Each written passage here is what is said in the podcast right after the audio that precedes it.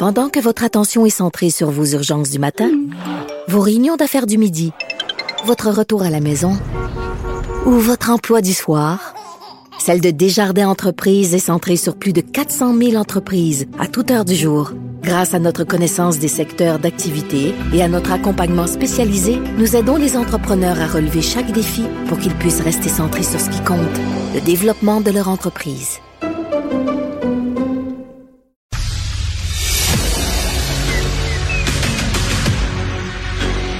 Emmanuel Latraverse. J'ai pas de problème philosophique avec ça. Mario Dumont. Est-ce que je peux me permettre une autre réflexion? La rencontre. Ça passe comme une lettre à la poste. Il se retrouve à enfoncer des portes ouvertes. La rencontre, la traverse, Dumont.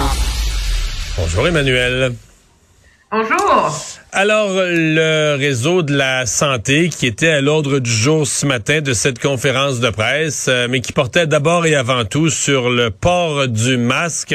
Christian Dubé, le directeur de la santé publique, Luc Boileau, qui avait annoncé cette conférence de presse. Euh, T'en retiens quoi dans l'ensemble? Euh, J'en retiens qu'on demande à tout le monde de porter le masque euh, cet hiver et qu'on se croise les doigts par pour que les gens le fassent, même si personne n'a vraiment envie de le faire. C'est à peu près ça.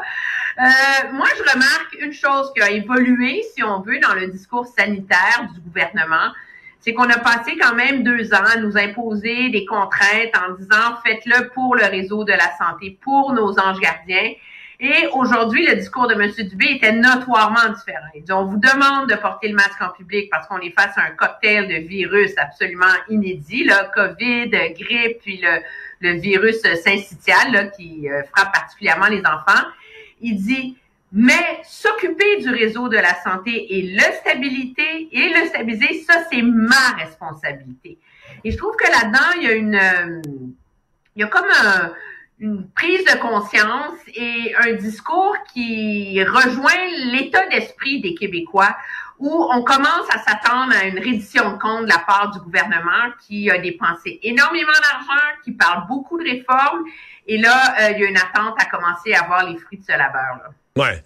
En même temps, on dit oui, porter le masque, évidemment, euh, ça peut aider au réseau de la santé. Euh, on, on dit aussi essentiellement porter le masque, ça a été dit mot à mot, porter le masque pour vous, là, à la veille du temps des fêtes, et tout ça, dans un mois, vous, vous voulez pas être malade, rendre votre famille malade. Il y a une partie de ça qui est qui est vrai aussi, là, c'est, quand tu pars, la journée que tu quittes chez vous pour aller travailler, pour aller rencontrer des gens, que tu tousses, que tu es malade, que tu es clairement porteur d'un virus, que ce soit la COVID ou un autre, là, euh, c'est pas, euh, c'est pas, c'est pas une si, pas un si beau cadeau à faire que de distribuer ça à toutes les, à toutes les personnes que tu vas croiser dans ta journée. moi, ce qui me surprend, c'est à quel point c'est la leçon qu'on aurait dû retenir de la COVID, puis il semble qu'on l'a pas vraiment retenu parce qu'on revient vite à nos vieilles habitudes. Ce que je ne comprends pas, cependant, dans le discours du gouvernement, c'est de dire portez le masque pour vous protéger et protéger les autres.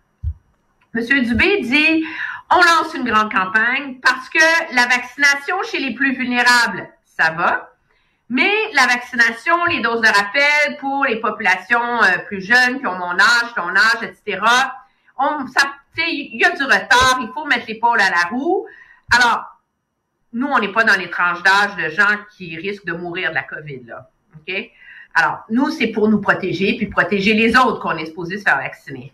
Une partie du cocktail auquel on est confronté en ce moment, c'est la grippe, c'est l'influenza. Mais là, pour l'influenza, on n'a pas la même logique. Il faudrait pas vacciner tout le monde à grande échelle. Non, non, non. Pour ça, on va juste vacciner les gens qui risquent d'être hospitalisés. Il y a comme un double discours là, à un moment donné. Si tu veux que les gens portent le masque par mesure de prévention, même ceux qui ne seront pas hospitalisés, si tu veux que les gens se fassent vacciner contre la COVID par mesure de prévention, même ceux qui ne seront pas hospitalisés, mais pourquoi tout d'un coup pour la grippe? Il y a une logique différente? Puis ça, moi, il n'y a personne qui a réussi à, me l'expliquer, là. Ouais.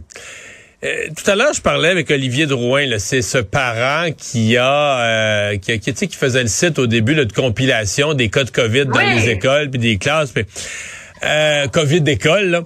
Et euh, bon, lui, euh, il réagit assez mal parce qu'il dit, écoutez, c'est chez les enfants que ça circule, ça n'a pas de bon sens. Bon, évidemment, il ramène la ventilation des écoles, le remettre l'importance des conditions optimales dans les écoles pour réduire la propagation de tous les virus, parce qu'il dit, bon, les, ceux, qui, ceux qui ont des petits-enfants, il y en a qui ont des, frères, des sœurs plus vieux qui sont à l'école, des garderies, etc.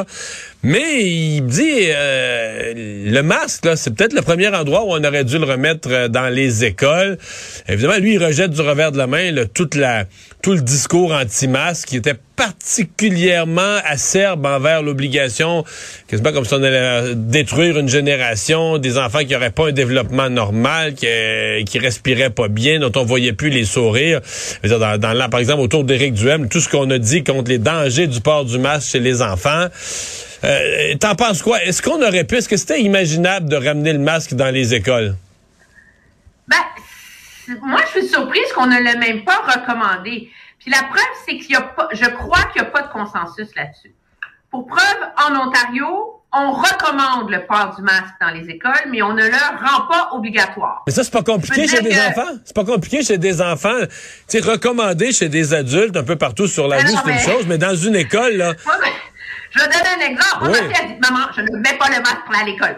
je regarde ça. Alors, on va y aller comme, on se calme, là. C'est comme, tu me diras comment ça se passe. Lundi, personne n'avait le masque à l'école. Aujourd'hui, hier, je dis, puis, est-ce que les enfants, ils portent le masque à l'école? Elle dit non. Fait que là, moi, je suis comme tous les autres parents de sa classe, là. Moi, j'attends, tu sais. Puis je dis, bon, ben, quand les autres vont le porter, je vais les faire porter. c'est comme, je veux pas être la mère délinquante. Alors, ça, c'est une approche, genre, arrangez-vous avec votre problème. C'est un peu ça. L'autre approche, c'est en Alberta, qui est quand même le haut lieu de l'anti-mesure sanitaire au Canada. Oui la plus grosse commission scolaire d'Edmonton a demandé la permission à la médecin hygiéniste en chef de pouvoir imposer le masque dans les écoles.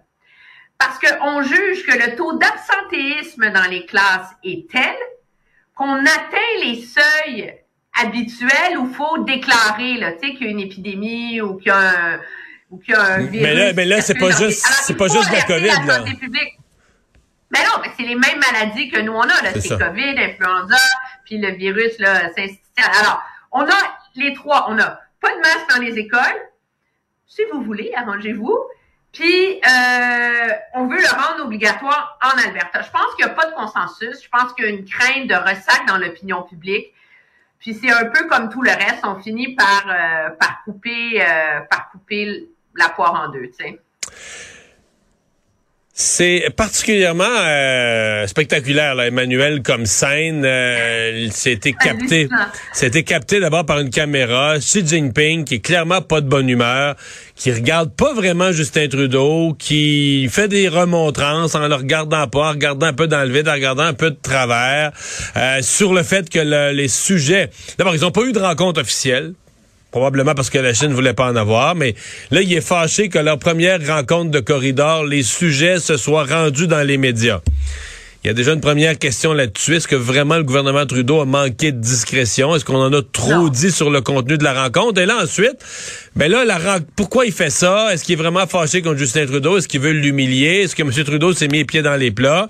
Euh, devant Xi Jinping, en tout cas, ce qu'on voit, nous, c'est qu'il se tient debout. Là. Il reste ferme, il reste droit. Il continue à, argumenter le fait que les pays ont besoin d'un dialogue, même si on s'entend pas. Mais qu'est-ce que tu retiens, toi, de l'ensemble de cet épisode? C'est spécial en termes de relations internationales. On n'a pas vu ça si souvent. Moi, je retiens premièrement que M. Trudeau est malchanceux avec les caméras dans les sommets. Bon. Rappelle-toi quand il était à Londres, puis on l'avait attrapé en train de se moquer de Donald Trump puis de faire le pit devant tout le monde. Euh, moi, je pense qu'il n'y a aucun blâme et critique à formuler à M. Trudeau sur cet incident précis-là. On ne fera pas toute la thèse des relations du gouvernement Trudeau avec la Chine. Là que le bureau du premier ministre rende compte de manière très sommaire d'une discussion dans ce genre de rencontre qu'on appelle un pull aside dans un sommet. Là, j'ai couvert des sommets politiques pendant 20 ans de ma vie. Ça arrive tout le temps, tout le temps, tout le temps, tout le temps. Là. Alors, on n'a pas dévoilé de secret d'État. Moi, je pense qu'il y avait là-dedans une tactique chinoise pour faire les gros bras et un peu humilier M. Trudeau pour lui dire T'es pas sorti de l'auberge, mon ami. la Chine a voulu mettre à l'écart le Canada depuis l'affrontement euh, avec la détention de Meng Wanzhou. Et euh, on a voulu envoyer le signal que dans ce débat-là, c'est encore la Chine qui avait le gros but du bâton. Je demandais à notre collègue euh, Raymond euh, Fillon, qui lui est compris, essayer d'avoir les images et tout ça, comment est-ce que tout, qu'est-ce qu'il savait de comment ça s'était produit, parce que des fois, ça nous donne des idées. Il dit que selon nos collègues qui sont là-bas, il dit, il y a quand Monsieur euh, euh, Xi Jinping s'est approché de Monsieur Trudeau, il y avait une caméra de la Chine à ses côtés. Et c'est quand les Canadiens ont vu qu'il y avait une caméra de la Chine à côté de M. Xi Jinping qu'on a fait venir la caméra canadienne. Alors, qu'est-ce que ça te dit, ça? C'est tout ça s'est arrangé avec le gars des vues, là. C'était, ça faisait partie du théâtre diplomatique, finalement, de la Chine face au Canada, surtout à la veille de cette nouvelle politique que le Canada va publier euh, sur la question de l'Indo-Pacifique, la Chine, etc. Je pense que dans les circonstances, M. Trudeau a très bien réagi, puis il a très bien réagi en point de presse aussi, où il n'a pas joué le jeu de l'offusquer. il a fait écouter, c'est c'est comme ça, le Canada tient son bout, on a des enjeux à défendre et euh, sur le parce que je voyais euh, des choses étonnantes dans la vie parce que là, si tu lis la presse canadienne très très à droite là, euh, on semble blâmer Justin Trudeau là, pour un certain amateurisme d'avoir révélé. je comprends qu'eux n'aiment pas Justin Trudeau, mais la face de Justin Trudeau, c'est le pays communiste suprême, la Chine. Mais là, ça a l'air que ça a l'air que c'est l'extrême gauche, ça a l'air que c'est la Chine communiste qui a raison dans ce cas-ci. Mais donc, Justin Trudeau aurait été amateur, mais de dire que lors d'une discussion entre des chefs de gouvernement, tel et tel thème ont été abordés, de dire que des thèmes ont été abordés, surtout lorsque ce sont des thèmes qui sont gros comme la terre là, dans l'actualité. Les thèmes, on parle de la Chine, le Canada, euh, l'ingérence, c'est dans l'actualité des dernières semaines. Est-ce que c'est un manque de discrétion? Il me semble, je suis assez d'accord avec toi, en général, dès, dès qu'il y a rencontre entre des dirigeants, leurs bureaux respectifs vont essayer de s'entendre. voici les thèmes qui ont été abordés. là. Voilà l'envers sous l'autre angle. La photo de M. Trudeau qui parle avec le président de la Chine fait le tour, tout le monde là là, on va voir le bureau du premier ministre, puis on dit euh, de quoi ils ont parlé? C'est secret. On dit, pardon? on est face à la Chine comme une démocratie. Vous plaidez faire de la transparence, vous allez nous dire c'est secret? Voyons, ça ne tient pas la route. La réalité, c'est que ma boîte de courriel est inondée à la vie longue depuis 20 ans de compte rendu de discussion de M. Trudeau avec des leaders de partout dans le monde. C'est toujours générique, c'est jamais précis. On est là en train de les lire avec une loupe pour essayer non, mais de en fait, euh, corrige-moi, dès que M. Trudeau fait un téléphone, je sais pas, il parle, euh, il parle demain matin avec le président de l'Équateur, il va y avoir un petit communiqué qui va être émis assez banal ben pour dire ils ont abordé le commerce international, là, là, tout ça, des sujets. Là. Est-ce que le Canada aurait dû avertir la Chine? Est-ce qu'on a manqué un peu de doigté? Peut-être, mais je pense vraiment pas. Moi, je pense que la réalité, là, c'est pas la première fois que la Chine fait ça. Ils ont fait le même coup. C'est pire, là. Ils ont fait le même coup à M. Harper quand M. Harper était en visite officielle en Chine, là. Faut le faire quand même, là.